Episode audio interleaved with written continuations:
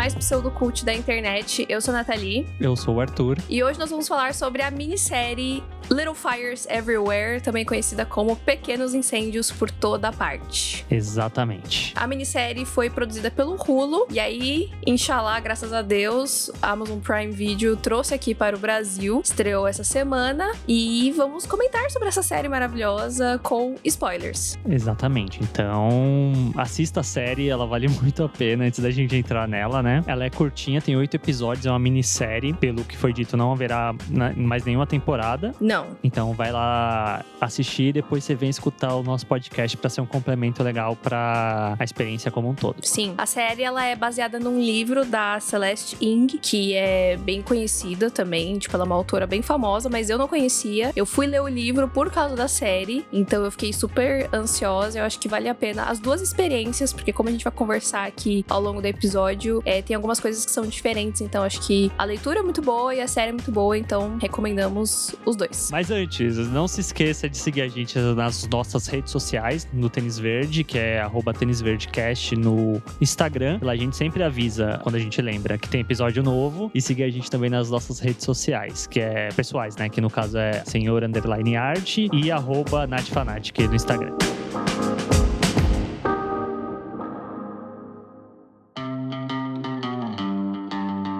Bom, como a gente falou, a série tem oito episódios, né? Desses oito episódios, quatro foram dirigidos pela Lynn Shelton, que é uma diretora que infelizmente faleceu na semana passada. Ela tinha 54 anos. Foi uma situação assim muito triste porque eu tinha foi horrível. Eu comecei a seguir ela faz pouquíssimo tempo, principalmente por causa do trabalho dela em, em Pequenos Incêndios por toda parte, mas depois eu fui descobrir que ela tinha dirigido episódios de Dickinson, que é uma série que eu amo muito muito, muito mesmo. Ela dirigiu meu episódio favorito de Dickinson. E ela também dirigiu episódios de Glow, de The Morning Show. Mas ela já era muito conhecida também no cinema. Muito mais nesse âmbito indie, né? De cinema, de cinema independente. Uhum. Ela era bem conhecida. E ela infelizmente faleceu é, por conta de uma doença sanguínea que ela tinha, até onde eu, eu li sobre. Então, assim, tipo, por todo o meu Instagram, várias diretoras, várias atrizes. É, a própria Reese Witherspoon, que é protagonista tanto de The Morning Show quanto de Pequenos Incêndios por toda parte, né? Ela trabalhou com a Lin nessas duas séries e todo mundo muito chateado, muito triste por isso que aconteceu. Ela era muito nova, muito jovem, é, apesar de já ter uma carreira bastante extensa, ao mesmo tempo era meio que como se a carreira dela estivesse começando, eu sinto, porque ela começou a investir bastante na TV e tudo mais. E... Ela começou a ter um nome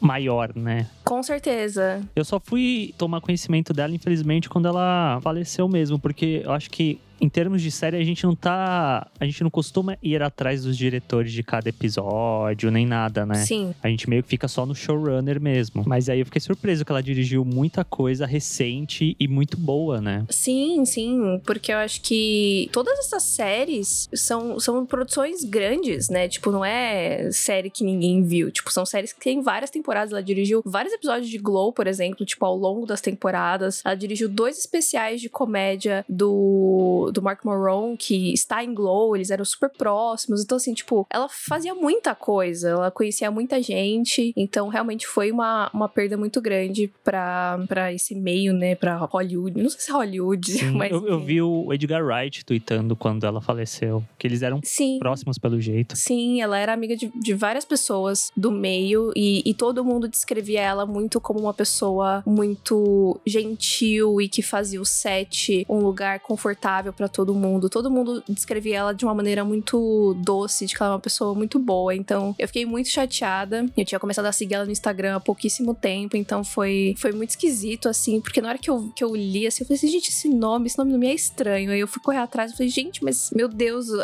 acabei de conhecer a mulher, tipo, acabei de me encantar pelo trabalho dela e a gente já perdeu, né? Então foi uma perda muito grande, mas a gente achou que era importante mencionar isso aqui, porque ela é responsável por metade dessa série. Então, claramente, a, a identidade dela era muito forte, né? Ela, trouxe muito pra série, então é isso. Bom, falando sobre a série, então, Como eu falei, ele, a, a série é baseada num livro da Celeste Ng, que foi lançado em 2017 nos Estados Unidos. Eu não sei quando foi lançado aqui, mas acho que faz um tempinho também. E basicamente, nessa história, a gente vai conhecer os Richardson, né? Que são uma, uma família que mora em Shaker, que é esse lugar perfeito, que é meio que uma cidade, né? Que foi criada e todo mundo é muito educado e muito rico e muito branco e é toda aquela coisa bem família E aí essa família vai levar uma chacoalhada assim quando chegar a Mia e a Pearl lá na cidade. Elas vão começar a colidir, né, essas duas famílias e vai resultar em vários conflitos. E daí vem, vem o nome da série que tem um caráter realmente de pequenos incêndios por toda parte, mas também tem o fato de que são vários incêndios dentro dessa história com vários personagens em lugares diferentes. É, são, são vários pontos de, de conflito, né? Tipo, tem os conflitos entre os adultos, entre os adolescentes. De adulto com adolescente, de adolescente com adulto também. É, mães e filhas, enfim, tem. A, essa série. essa história ela aborda muitas coisas, né? No final das contas. E eu acho que a série ela expandiu mais ainda as, os conflitos e os dilemas que existiam no livro, o que eu acho que sempre é algo muito positivo de adaptações quando você consegue levar a história para um outro nível. Eu acho que isso é muito importante, porque tem livros que são muito bons, que aí fica meio difícil de você conseguir levá-los além, mas tem casos que acontecem. Eu não consigo falar de Pequenos Incêndios porque eu não li o livro. Tem outros casos que é justamente a série consegue expandir o que o livro faz, e tem outros casos que é a série ser melhor do que o livro, né? Que talvez seja o caso de Em Defesa de Jacob, que você tentou ler, mas você não conseguiu continuar com o livro enquanto a série você tá conseguindo ir. Sim, é. Inclusive, é, deve estar tá para acabar também. Acho que talvez o próximo episódio seja sobre Defesa de Jacob. Acho que sim. Faltou dessa semana e o próximo, né? Sim, eu comecei a ler Em Defesa de Jacob por causa da série, assim como eu fiz com, com Pequenos Incêndios. Mas o Em Defesa de Jacob, tipo, eu tava indo, mas eu tava me forçando a ler. E o Pequenos Incêndios não, é uma leitura que, que vai te pegando. E eu gosto muito desse tipo de história que é sobre pessoas, sabe? É sobre uhum. gente, é sobre conflitos humanos. Não é, não é uma história que, tipo, nossa, porque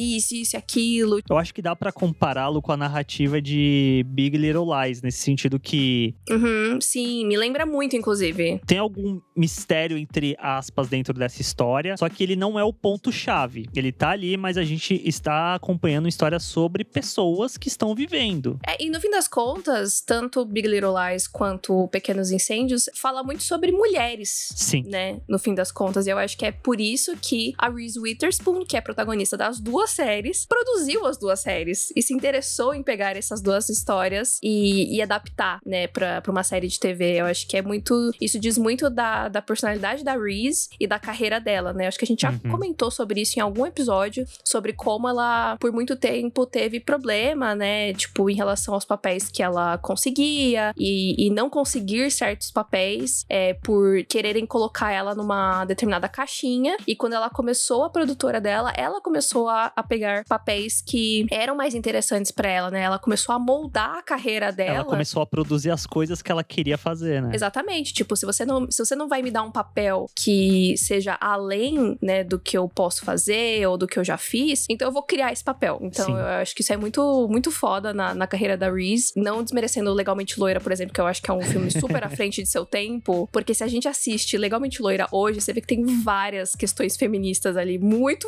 muito importantes. Podia ter um episódio revisitando Legalmente Loira, hein? Nossa, com certeza. Ainda mais se forem fazer o terceiro filme mesmo, gente. Vamos, vamos rever este filme, porque ele realmente é muito maravilhoso. Mas eu acho que depois disso ficou um pouco difícil pra, pra Reese é, ir pra outros caminhos, né? E, e, até ela ficou sumida por um tempo, eu acho. E fazendo, tipo, sei lá, comédia romântica. Sim. Ela, ela fez o Johnny June, né? Ah, é verdade. Esse filme é incrível. Que foi, foi eu acho que o ápice da carreira dela até aquele momento. Se eu não me engano, ela foi indicada ao Oscar e depois disso, meio que ela sumiu. É, eu acho que ela foi indicada e depois ela foi indicada depois com o Livre, que chama o filme. É o que ela é, faz caminhada? Isso.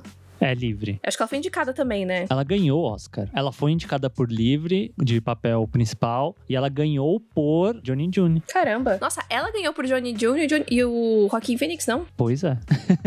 Mas ela ganhou por Johnny June foi coadjuvante. Não, atriz Não? em A Linda in Row. Caramba. Atriz principal. O que torna mais estranho ainda o fato de que ela ganhando o Oscar, ela não conseguiu fazer papéis que ela gostaria, né? Sim. Não, é claro que ela fez papéis legais, mas ainda Sim. assim, é, acho que na medida que ela foi ficando mais velha, isso foi complicando, né? Que isso é um grande problema da, da indústria é, em relação a mulheres, né? Tipo, que você vai envelhecendo, você vai perdendo papéis, né? E você só. É, você só pode ser mãe de alguém. Você só pode ser avó de alguém. Você nunca pode ser, sei lá, protagonista de uma história. É, e eu acho que o problema também é, não é a questão da mãe, porque eu acho que se a gente for falar de Big Little Lies e Pequenos Incêndios, Sim, sim. ela é mãe. Só que Sim. você vê uma, uma complexidade dessa mãe, entendeu? Ela não é uma mãe. O papel dela é muito além. Ela é uma pessoa, uma personagem. Não é. A sua única característica é você ser mãe. Sim, sim. É uma mulher complexa, né? Exato, que é o que eu acho que, tipo, acaba caindo em muitos papéis femininos. É você vai ser a mãe de alguém, ponto. Essa personagem não vai ter outras características, ela não vai ser Sim. aprofundada. Tipo a mãe do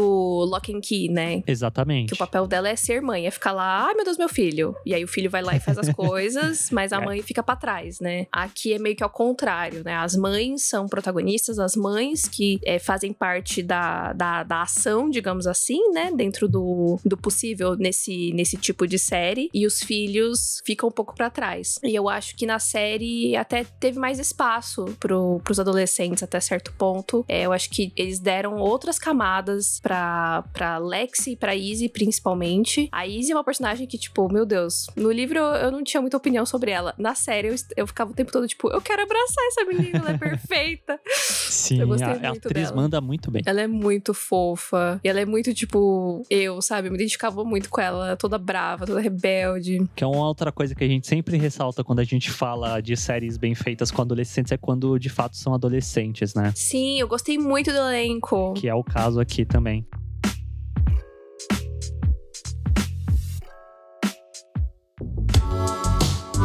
Falar do elenco, então? E aí a gente fala dos personagens? Vamos. Vamos. Então vamos começar falando da- dos adolescentes. A gente já falou da Izzy, né? É a filha mais nova da família Richardson, né? Isso. E ela tem toda uma questão, né, dela, de uma amiga que ela tinha, e elas se afastaram, e as pessoas começam a dar apelido pra ela na escola, e, e chamar ela de Ellen DeGeneres de maneira pejorativa e tudo mais. Tudo isso não tem no livro. Então, quando aconteceu na série, eu fiquei tipo, hum, interessante. Então, toda essa relação dela. Que é o caso deles expandindo, né? Sim, toda a relação dela com a menina eu achei muito legal. Eu, eu já tava prevendo um pouco, foi um pouco previsível, mas eu achei legal. E eu acho que faz sentido é, o tanto que ela se identifica com a Mia, né, depois. Porque ela já tinha essa proximidade com a Mia, de ver ela como uma mãe que entendia ela melhor. E eu acho que no momento em que a Mia fala que ela se apaixonou por uma mulher, aí é ali que ela fala, tipo, nossa, realmente eu nasci na família errada, né? tipo, Sim.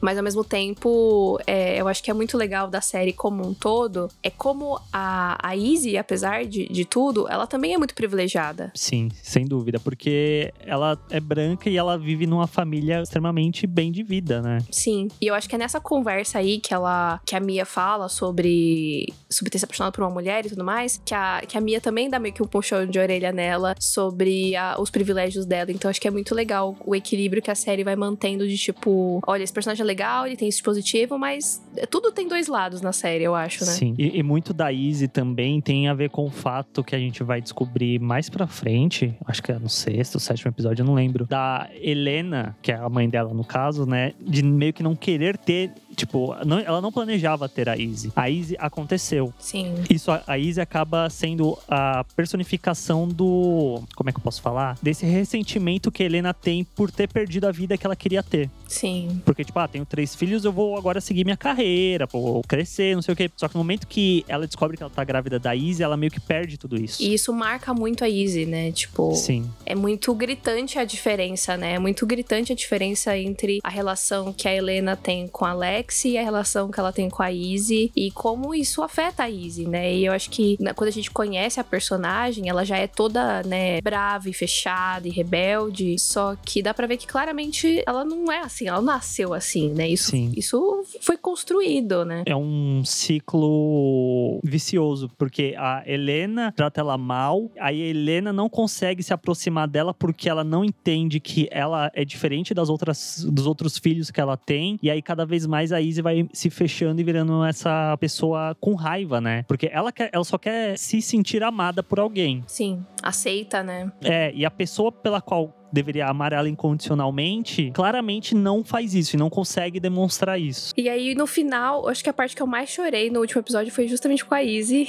Dela indo embora ou ela tentando ir atrás da Mia no carro? Não, quando ela, quando ela tem o sonho de que a Mia parou Ah. o carro e que ela conseguiu encontrar a Mia. Na hora que ela acorda, que ela tá no ônibus, nossa, ali. eu-! Ai, tadinho. Eu achei que era verdade, eu falei, ué? Mas aí eu vi que não era, eu, poxa. Sim, eu fiquei com muita dó. E com, com muito medo por ela. Tipo, meu Deus, mas pra onde ela foi? Como ela vai viver? Como ela vai comer? Ela é muito neném. Mas ela, ela, ela é muito esperta também. Sim, pra caramba. De todos os filhos, ela é a única que eu acredito que, tipo, se saísse de casa ia conseguir se virar. Sobreviveria. Exatamente. E eu acho que é legal porque o, o livro deixou isso em aberto também. Então eu gostei como a série. A série não tentou fechar as coisas. Uhum. Ela, ela manteve o final bastante parecido com o do livro. Mas tem um, um detalhezinho da, do incêndio que foi diferente. Uhum. No livro, pra mim, ficou muito claro que foi a, que foi a Izzy que tacou fogo em tudo. Aham. E aí na série tem toda aquela cena dos meninos, da, da- dos De meninos parando mundo. ela e tal. E aí depois eles, eles juntos tacam fogo. Aí eu me emocionei também, porque eu não sei, eu tava emotiva, mas eu achei meio. é meio esquisito, né? Tipo, eles estão tacando fogo na casa, mas eu acho que a forma como tudo aconteceu, eu achei, eu achei um pouco emocionante, assim. Deles meio que se livrando dessa, dessa fachada, né? Da família e tal. E isso não tem no livro. Entendi. É, eu, eu acho que é- essa parte dele de todos o- os, filhos serem responsáveis, eu acho que ficou muito bom e, combinou, né? Porque vai tendo essa construção de, todo, de todos eles, né? Não é só da Izzy. Os outros Uhum. também têm uma certa construção. E aí, quando chega nessa parte que a Izzy que tá de saco cheio, mas aí todo mundo também já está de saco cheio dessa situação opressora que eles vivem, eles, não, vamos fazer isso. E por um segundo eu achei que a Helena fosse morrer, porque eles estavam tacando fogo lá no quarto. Eu falei, eita porra. Eu Não, tinha esquecido que o primeiro pesado. episódio abre com ela do lado de fora do incêndio sim, já. Sim, Eu acho que desse, desse grupo, assim, o que menos teve desenvolvimento, assim, pra mim foi o Trip. E eu não Sim. acho que ele teve muita motivação ali na hora pra tacar fogo das coisas, mas beleza, vamos lá, vamos aceitar. Mas eu acho que ele é um personagem, eu acho que ele é o- um dos mais sem graças, assim, pra mim, apesar O de eu... Trip é qual? Ele é o mais velho, né? É, é o que Ah, pega tá. Pearl. É que o Trip e a Lexi meio que são os filhos perfeitos, né? A diferença é que a Lexi tem alguma coisa pra ser desenvolvida. Ele não. É, eu não gosto do Moody, mas eu acho que ele tem uma algo ali pra, pra gente conversar a respeito, né? E o Trip não, é, é- é meio que, sei lá, ele tá lá. Ele, pra mim, é o filho perfeito que tá lá, que depois vai ficar com a Pearl e vai servir pra o confronto contra o Moody. E ele é- só serve pra isso. Sim. E eles mudaram um pouco a, a, a ordem das coisas do relacionamento dele com a Pearl na, na série. Aí eu pensava que não ia ter, aí depois teve, eu achei bonitinho. Eu gostei dos dois juntos. Uhum. Eu acho que é bastante interessante toda essa dinâmica Pearl, Trip e Moody, justamente pelo que a, a Izzy fala pra ele no final, né? Tipo, ah, você acha que só porque você gosta dela que você tem algum direito sobre ela? Eu achei isso excelente, porque, tipo, 500 dias com ela precisava ouvir a Izzy falar isso, porque é isso, né? Essa coisa do, do cara legal e, ah, não, porque ele é muito bom com você, ele é muito legal com você. Então, tipo, colocar essa obrigação na mulher de ficar com um cara só porque ele tá sendo gentil com você, né? E não é assim que as coisas funcionam. E ele se meio que se fazia de cara legal, só que no fundo ele era meio escroto, porque na primeira oportunidade que ele teve, ele já foi xingar ela e tal, e cobrar dela uma atitude, tipo, ah, porque se você está pegando o irmão, então você é uma vagabunda, tipo, amigo, acorda, vamos lá. Não é assim Sim. que as coisas funcionam, não. Desde o começo fica claro que ele gostava dela, só que ela não olhava pra ele com os mesmos olhos, né? Com certeza. Mas ele continuou nutrindo isso, mesmo cada vez mais percebendo que ela não gostava dele do mesmo jeito. Sim. Fica claro desde o começo o que ela gosta do Trip. Aí rola todo, todo o conflito entre eles e, e o Moody, ele é um personagem muito abusivo com a Pearl nesse sentido de que ela não pode ter outros amigos, ela não pode fazer outras coisas. Ele meio que vai cada tenta ficar cerceando ela, né? Tipo tirar a personalidade dela poder fazer qualquer outra coisa com qualquer outra pessoa, porque só tem que ter ele ali como amigo pra e talvez ele virar alguma outra coisa com ela. É, que eu acho que no fim das contas o próprio Moody é muito sozinho. E aí ele conseguiu arrumar essa, essa amizade com ela, então ele queria que ela fosse sozinha junto com ele. Essa é a impressão que eu tive, pelo menos. Sim. E eu acho que acaba sendo um outro ponto que acaba funcionando pro Trip é que como ele e a Alex são os filhos perfeitos, o Moody e a Izzy acabam virando os filhos outsiders, né? Que é uma outra característica que eles acabam ganhando. Sim. Só que o Moody ainda assim é mais. Como é que eu posso falar? Ele é mais aceito do que a Izzy no final das contas. Ah, em relação à mãe, com certeza. É. E por último, a Alexi, ela é uma personagem difícil pra mim.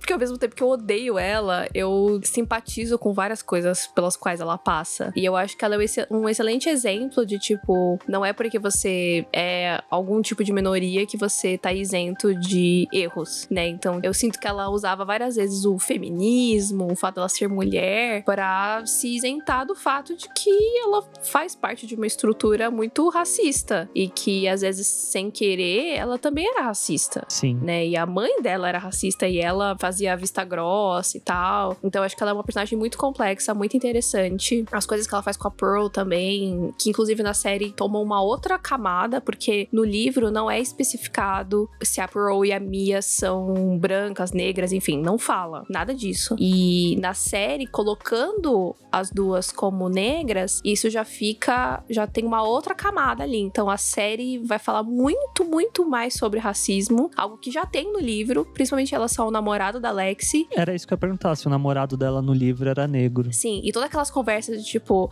não, eu não sou racista, eu namoro um rapaz negro, isso tudo existe no, no livro. E a forma como a Helena lida com ele e tal, tudo está lá. Só que não tem a questão da Mia e da Pearl. Então eu acho que a série expandiu muito mais. Inclusive, eu li uma entrevista com a Celeste, né, com a autora do livro, em que ela disse que ela queria ter colocado isso no livro, mas como ela, ela é uma mulher asiática, né, ela não se sentiu confortável de entrar nessa questão sem ter muita propriedade para falar sobre isso. Tanto que a Bibi Chow, né, que tem toda aquela questão da, da, da neném e tal, é asiática, então é uma coisa que ela consegue falar com propriedade, mas é em relação a Mia e a Pearl, ela resolveu não tratar isso. E aí, quando chegou na série, ela falou: ah, legal, então aqui a gente consegue. A gente tem outras pessoas que têm é, essa vivência para poder trazer isso pra série também. Principalmente a Carrie Washington, que ela é muito ativista nesse sentido, né? Legal. Então, ah, voltando a falar da Lexi, né? Ela, eu não sei nem por onde começar, porque tanta coisa que acontece com essa menina. A Lexi acontece muita coisa, né? Ela e a Izzy são as que mais têm coisas acontecendo. Eu acho que dá pra começar pelo marco zero dela que ela tentando entrar na faculdade, né? Sim. Que eu não lembro qual é a faculdade, você lembra? Yale. Que ela quer entrar em Yale e aí tem todo o lance de mandar uma carta, uma redação falando sobre alguma questão X, só que ela é muito privilegiada, ela tem uma vida muito. É que eles tinham que falar de alguma diversidade, né? É, a diversidade da vida, né? E ela, por não ter nenhuma, por assim dizer, ela não sabia sobre o que falar. Até que depois que a Pearl entra dentro da série, que ela passa a estudar no mesmo colégio que ela queria queria fazer um, uma matéria avançada que o diretor não deixa, ele é bem racista com ela. E aí, se eu não me engano, é a Mia que pede para ela escrever uma carta? Não, eu acho que ela ela mesma resolve escrever. Parte dela, né? Ela parte, parte da Pearl, ela chega, ela leva pra, pra Helena, pra Helena ajudar ela. Ah, verdade, ela leva pra Helena ler. E aí a Lexi pega. Exato. Porque a Helena falou: não, eu vou falar com o diretor e não sei o que, alguma coisa assim, né? É, que eu acho que a, a Pearl escreveu a carta pensando em entregar, então ela mostra pra Helena, pra Helena ver o que, que ela acha da carta. E a Helena fala: Ah, não, eu vou lá falar com ele, não sei o que, um negócio assim. E aí a carta fica lá solta por um momento, aí a Alexi vai ler. E aí ela adapta essa carta pra, tipo, uma vivência de: Ai, porque eu, mulher, não me deixaram fazer uma matéria porque eu era mulher. Sim, e aí. O que é muito foda, porque eu tenho certeza que dela. várias mulheres passaram por isso, só que é esse, esse que é o problema, entendeu? É a, a Sim, mentira. é, é a Alexis se pegando de causas de uma maneira errada Uhum. pra querer se dar bem, né? Sim. E aí eu acho que o que fica mais triste é o quanto ela não percebe como isso chateia o namorado dela e por que isso chateia ele. O fato de que a conversa fica voltando nisso o tempo todo, né? E ela sempre, tipo, ai, nossa, mas por que, que você tá implicando com isso? E, tipo, o fato dela não entender é muito frustrante, né? Sim, sem dúvida. E aí isso evolui pro. Além do fato dela namorar ele que é negro, que, se eu não me engano, ele vai voltar nesse assunto, aí ela começa a querer escapar disso e os dois acabam transando, né? Eu não lembro exatamente disso, mas eles estão tão transando. Eles começam a transar em algum momento. Eu acho que tem uma coisa a ver com isso, assim, que ele tava pra ir pro baile, eu tinha ido pro baile, alguma ah, é coisa verdade. assim. Ela queria Aí que ele fosse vai, aí especial. tipo, é, aí ele vai tentar puxar o assunto de novo, alguma coisa assim. Aí ela começa a ir pra cima dele e eles acabam transando. E a consequência disso é que ela engravida. E mais uma vez ela vai usar da Pearl pra, pros assuntos dela. Sim. Isso também acontece no livro. Porque, assim, a questão principal no livro é a diferença de classes. Então, Uhum. o fato delas terem pouco dinheiro e comprarem as coisas em brechó e tudo mais, tudo isso tem no livro. Então, essa que é a, a questão mais forte, né? Do, do, do privilégio dos Richardsons e em contraste com a falta de, né, de dinheiro das Warren. E aí, no- na série, tem essa outra camada que ainda por cima, tipo, ah, a amiga negra só serve quando você tá num perrengue Pra livrar sua barra. é para tirar alguma coisa dela, né? Então é Sim. bem complicado. E todo o lance depois que elas vão pra clínica, que ela usa o nome da Pearl, e depois ela vai pra casa da Pearl, que a Mia descobre, mostra também muito da relação da Lexi com a Helena, né? De como a Helena é essa pessoa perfeccionista que bota uma pressão gigantesca nos filhos e a reação da Lexi não é contar pra mãe, não é buscar ajuda da mãe, e sim de outra pessoa. É, inclusive no livro, eu não lembro se isso fica claro na série, mas no livro ela propositalmente vai fazer o aborto quando a Helena não tá lá. Ela sabe que a Helena vai viajar pra fazer aquela, aquele rolê lá de caçar o passado da Mia, e aí por isso ela vai fazer o aborto. Tipo, ela aproveita que a mãe tá fora, entendeu? Hum, entendi. Pra ela não descobrir. É, na série não é isso, não. É, ela só vai e faz. E aí depois ela fica na casa da, da Pearl. Não, isso também. Ela também fica na casa da, da Pearl Uhum. no livro. Não, sim, mas no caso a Helena, tipo, a Helena tá na cidade, não, não- entende? Ela não saiu. Não? Não, ela sai mais pra frente. É? É, que ela vai atrás. Ah, ela vai, ela tenta até contar pra mãe, né? É verdade. É. É que eu tô na cabeça com a Mia falando no final. Ah, porque enquanto a sua filha tava aqui, se recuperando de um aborto, você tava lá correndo atrás da minha família. Aí eu fiquei com isso na cabeça de que foi no mesmo momento. Não, não foi. Ela só ela falou isso, mas Foi só pra cutucar mesmo. é, Mas no livro foi exatamente isso. Tipo, ela faz isso de propósito e ela acaba ficando na casa da Mia sem querer, porque ela não imaginava que ela ia ficar tão mal, né, fisicamente. E aí a Mia é super acolhedora tal. Na série ela já não é tão acolhedora assim, mas depois a gente fala dela. e essas são as crianças. É, acho que só pra encerrar, eu acho que a Alexi, ela é. Ela tem uma evolução, assim, eu acho que ela termina a série de uma outra forma. Eu acho que talvez ela seja o personagem que mais transforma ao longo da série, na minha opinião. Porque ela passa por coisas muito fortes e eu acho que. Eu, eu, eu gosto de pensar que ela de fato mudou a partir dali. Que ela vai repensar as atitudes dela e tudo mais. Sim, ela, eu acho que de todo mundo é que termina num lugar talvez mais positivo pra atender pra algo positivo, né? Uhum. E também, só um adendo, acho que a gente falou muito mal da menina coitada, mas eu acho que o fato dela também não conseguir falar pro, pro namorado, né, pro Brian, sobre o aborto é algo muito pesado também, né? E ela ter que passar por isso, de certa forma, sozinha. E, e mesmo depois, quando ele vai estar lá, ele vai terminar com ela e tá falando várias coisas pra ela, ela podia super falar e ainda assim ela opta por não falar, né? Então, mesmo quando eles estão brigando, ele tá terminando com ela, ela e ele, acho que ele fala alguma coisa do tipo, ah, tipo, menosprezando a vivência dela, tipo, ah, você não, você não sabe de nada, você não passou por nada. E ela poderia super falar, tipo, olha, na verdade, você que não, não tá sabendo o que tá acontecendo comigo e tal. E ela guarda isso, né? Então é algo muito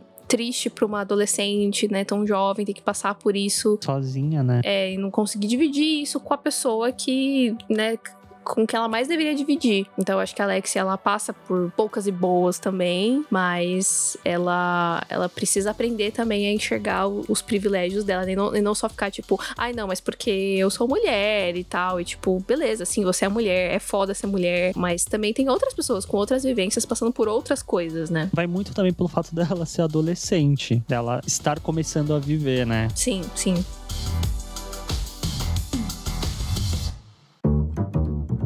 Bom, então vamos falar da Helena Richardson, a matriarca desta família abençoada. abençoada é bom. Como a gente já falou, né? Tem o episódio 6, que é o episódio de flashback, que é incrível. Eu amei esse episódio num nível, assim. Nossa, eu adorei. As atrizes que escolheram para interpretar é, as personagens jovens, né, foram excelentes. A garota que faz a Mia jovem, ela é muito boa. Fazia os trejeitos da Carrie Washington. Eu ficava tipo, meu Deus, mulher. Quanto tempo você passou observando ela para pegar desse jeito? Porque elas ficaram muito parecidas. Nesse episódio de flashback, a gente descobre muitas coisas sobre o passado da Helena, né? Coisas que, se eu não me engano, também não tem no livro. E principalmente o fato de como foi difícil para ela a gravidez da Izzy. E eu acho que isso vai dizer muito sobre a Helena como personagem depois no presente, né? O fato dela ter basicamente largado a carreira dela e ela tinha um futuro brilhante pela frente, ela teve oportunidades e ela escolheu ficar em Shaker. Sim. Né? E acabou tendo essa gravidez que ela não queria no momento em que ela tava para voltar pro trabalho e tudo mais. Então, tudo isso vai dizer muito sobre o jeito dela, a personalidade dela, a forma como ela lida com os filhos e principalmente com a Izzy. Sim, sem dúvida. E eu gosto muito disso porque acho que a série como todo ela fala muito sobre maternidade, né? Sim. Sobre ser mãe, tipos de mãe. O que é ser mãe? Sim. E mãe não necessariamente é só quem bota no mundo, né? Vide próprio, o próprio caso da Helena com a Izzy. É, e eu acho que é muito interessante ter essa perspectiva também da dificuldade, né? De tipo, putz, é, é que eu acho que existe essa, essa questão muito romântica, né? Da mãe e do amor incondicional e tudo mais, mas também tem muita dificuldade. O fato dela não ter tido escolha, né? Digamos assim, de, de não ter esse filho e tudo mais, e, e tá num, num momento também, né? Porque a série se passa nos anos 90. E aí, isso acontece nos anos 80? É isso? É. Então, eram outros tempos também, né? Então, tudo isso influencia muito na decisão dela e também mostra a própria relação com a mãe dela, né? Então, ela já não tinha uma boa relação com a mãe, e aí isso talvez ref reflita também. Né? É. Então, acho que é muito. A Helena é uma personagem bem complexa também, e essa fixação dela por perfeição e tudo mais, né? Acho que é muito interessante de observar como tudo vai se desenrolando ao longo da série, né? Tipo, a gente vai descobrindo cada vez mais. Mais sobre como ela lida com os filhos a partir de como a gente descobre como aconteceu tudo até chegar a esse ponto, né? Porque eu acho que ela, ela projeta essa perfeição nos filhos, esse desejo de que eles sejam essas figuras perfeitas e tal, porque ela não conseguiu que a vida dela fosse perfeita do jeito que ela imaginava que fosse, entende? Sim. Porque, tipo, o, acho que é no episódio. Antes do flashback, que tem a cena dela com o outro namorado, uhum. que ele fala: Não, vamos viajar pelo mundo e não sei o quê. E ela já tá com a vida toda dela planejada dali pra frente, sabe? Ela quer voltar pra Shaker, ela quer casar, quer ter um filho, quer trabalhar no jornal, quer crescer ali, quer fazer não sei o quê. E esse plano dela não dá certo da forma como ela imaginava. Sim. E aí vão sendo esses rancores e esses pesares que ela vai acumulando e ela vai, tipo, tá, se eu não vou poder ser uma a jornalista que eu queria que eu fosse, então meus filhos têm que ser perfeitos. A gente tem que passar a imagem para essa sociedade que a gente é uma família perfeita, que não tem nenhum problema. A, a Izzy, ela não pode ser desse jeito, ela tem que ser do jeito que eu imagino que elas têm que ser. Então é sempre esses rancores que foram decisões que ela tomou também, né? Uhum. Que vão fazendo com que ela fique do jeito que ela é depois. Sim. Que até ela fala sobre a falta de apoio do marido, né? Quando ela teve o quarto filho e tudo mais, que é foda também. Só que se ela não tivesse voltado para Shaker para começo de conversa, né, as coisas seriam muito diferentes. Então foi uma escolha dela também, né? Sim. Mas ele também tá errado, enfim, tá, ninguém tá certo nem errado, né? Tem muitas Mas é que eu acho que ela, tal qual a Alex também, talvez a Helena ela saiba, só que ela prefere ignorar que muitas das coisas também são foram escolhas dela e ela não quer lidar com isso. E aí isso reflete muito na relação dela com a Mia, porque a Mia é muito livre Sim. Né? A Mia, ela não, não responde para ninguém, ela faz o próprio caminho, ela é artista, ela sabe. A Helena, ela se torna o que ela acha que é o papel da mãe perfeita. Enquanto uhum. que a, a Mia, ela é, é, confronta essa ideia dela. Sim. Porque a Mia não é nada do que se espera, entre aspas, de uma mãe perfeita, mas ela aparenta ter uma ótima relação com a filha. Ela é uma Sim. pessoa muito livre, aberta, ela vai responder, ela não vai se portar como os outros querem que ela se porte. E isso incomoda profundamente a Helena. Porque eu acho que a Helena vê na Mia o que ela talvez poderia ter sido se ela tivesse tomado outras escolhas. Sim, com certeza. E no fim das contas, a Pearl é uma ótima garota, né? Ela é super Sim. educada, super estudiosa, super inteligente. Então, a Helena colocou essa ideia de, tipo, não, porque se eu tiver essa casa linda e essa foto perfeita, isso quer dizer que os meus filhos são perfeitos. E não, sabe? Tipo, Sim. o fato deles morarem numa puta casa grande, ter muito dinheiro, isso não quer dizer nada, né? Porque é uma questão muito mais complexa que isso. Você criar um bom filho, você ter uma boa vida, né? Sim. E a Mia e a Pearl, mesmo na simplicidade da vida delas, têm uma relação muito forte, elas são muito próximas, elas convivem bem, elas se respeitam. Então, isso é muito mais importante, né? Só que ao mesmo tempo, a Pearl, ela é uma adolescente. Sim.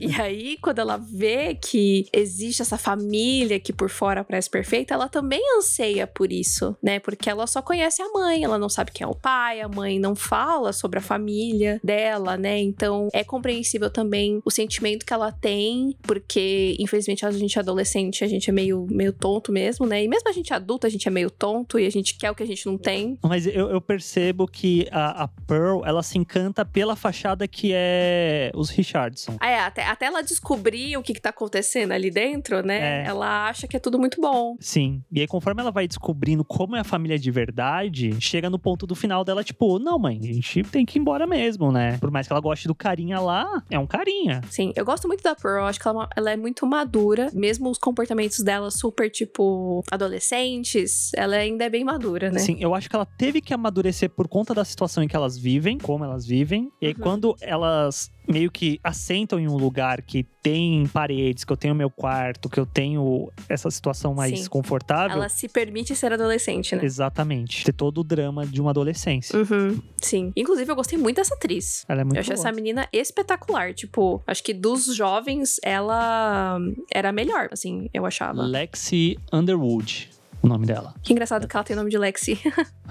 Mas eu achei ela muito boa. E, e porque, assim, é, eu acho que todo, na verdade todo o elenco é muito bom, né? Tanto jovem quanto o elenco adulto. Mas principalmente quando os adolescentes precisam confrontar os adultos, é ali quando você vê que eles estão segurando bastante a onda. Então, quando a Izzy bate de frente com a Helena, sabe? Tipo, você tá atuando com a Reese Witherspoon, entendeu? e eu acho que a Carrie Washington, é, eu gosto muito da Reese, mas eu acho que a Carrie Washington é muito intensa muito mais intensa. Nossa, me dá, me dá até. Quando a gente assistiu, acho que uns seis episódios juntos, sete, não lembro. Mas todo episódio eu falava, meu Deus, a, a Carrie Washington, tipo, ela, é, a personagem é tão de um jeito que chega a dar incômodo, né? É. Porque ela acaba sendo. Qual, qual que pode ser a palavra? Não é arrogante. Ela é muito incisiva o tempo todo. É, ela é meio fechada, né? Sim, então ela quase sempre tá dando ela dá resposta atravessada, causa um certo incômodo. Ela não tem paciência, ela não tem mais Sim. paciência, né? Dá pra ver claramente que, tipo, ela já passou por muitas situações difíceis e ela tá numa. num lugar muito hostil. Sim. Né? Ela é uma mulher negra que tá criando a filha sozinha, ela é artista, é, então, tipo, e ela tá dentro desse lugar que só tem gente que olha para isso como a coisa mais errada do mundo. Então eu, é. eu sinto que ela cria essa barreira, essa armadura para se defender. Então ela tá sempre muito, tipo, não tem, sem tempo, irmão, entendeu? Não tem tempo você, não tem paciência para você. Só que quando ela se deixa mostrar mais, né, a, o jeito dela e o como ela lida com a Pearl, como ela lida com a Bibi, você vê que ela é uma, uma pessoa que é muito sensível também. Só que ela só cansou de ter que lidar com, com situações desconfortáveis e tem ainda que ficar sorrindo, entendeu? Então, tipo, ela não baixa mais a cabeça. Sim. Mas só concluindo sobre a, a Pearl, é, o que eu ia falar sobre a atriz é que, tipo, as cenas da Pearl com a Mia, delas se confrontando, para mim eram as minhas favoritas, assim, porque eu acho que elas, mano, elas estavam muito pau a pau, sabe? Eu acho que eram cenas maravilhosas. E eu gosto muito da relação das duas. Enfim, eu fiquei muito apaixonada pela menina. E a.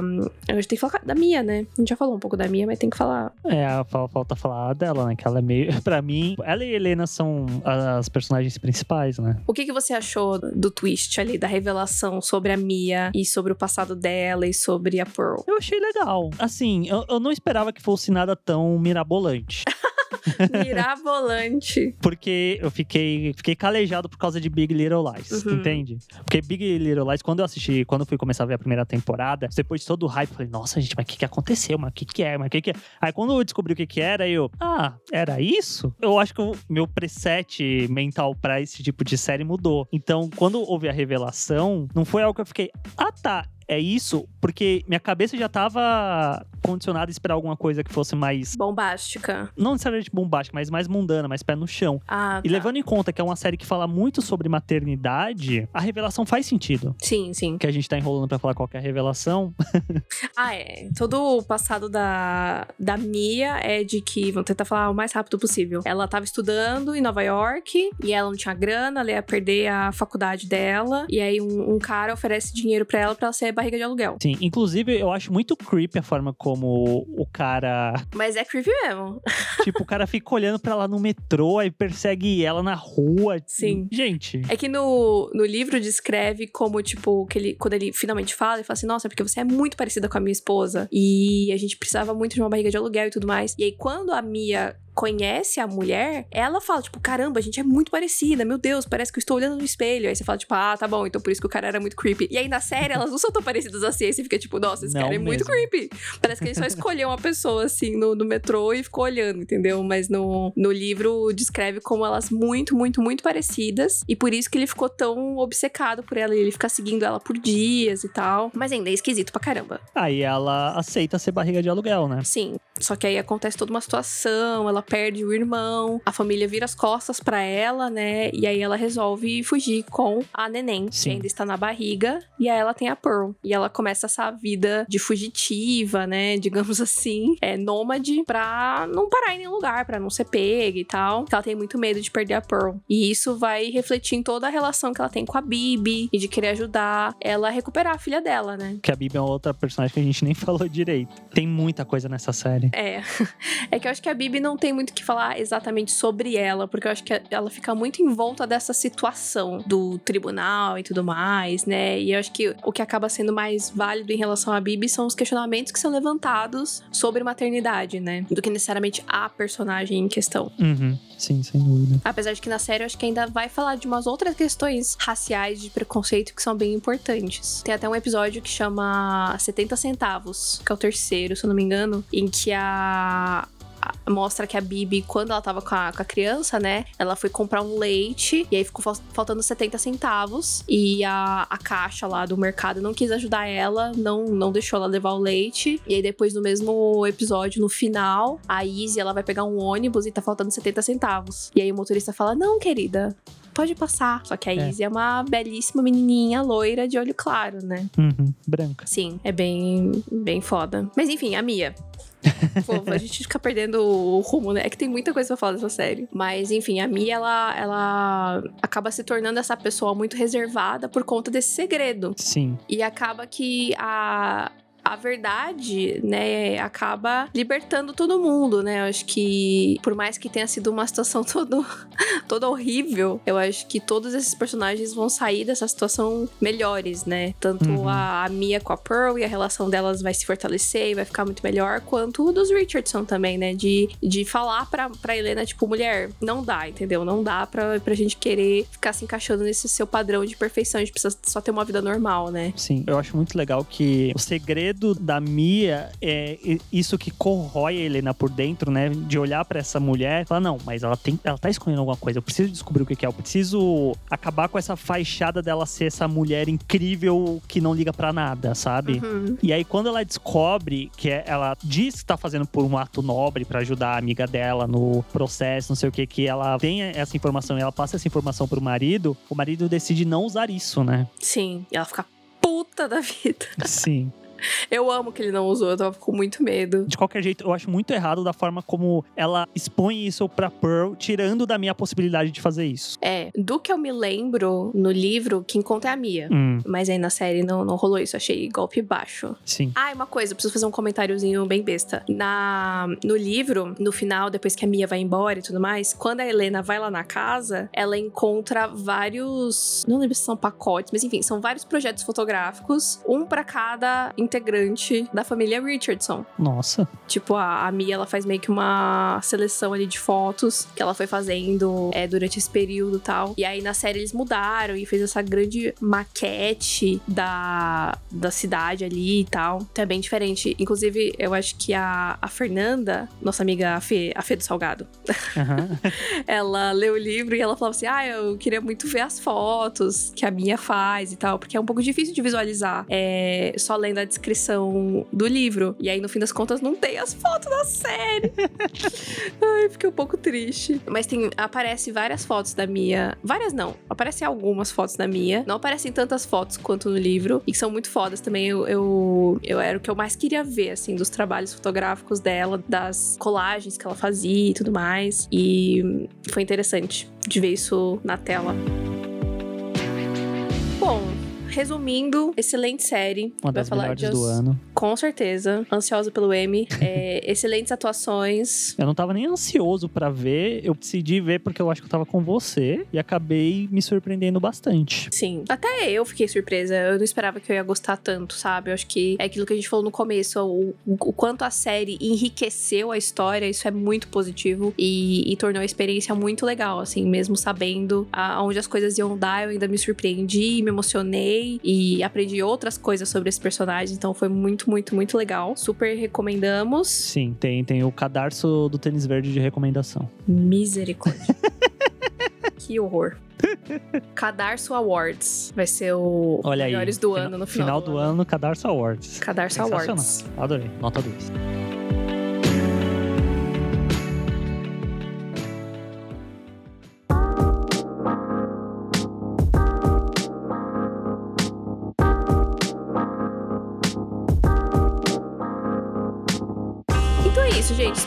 Gostado desse episódio. Espero que tenham gostado da série, do livro. Não se esqueçam de seguir a gente lá no Instagram, arroba tênisverdecast, arroba natfanatic e arroba senhor arte. Se você ouvir esse episódio, marca a gente lá pra gente ver, pra gente compartilhar. Vamos ficar muito felizes. Demais. E é isso. A gente se vê semana que vem? Sim! É isso. Tchau! Tchau, tchau, tchau. Tênis verde, tênis verde, tênis verde.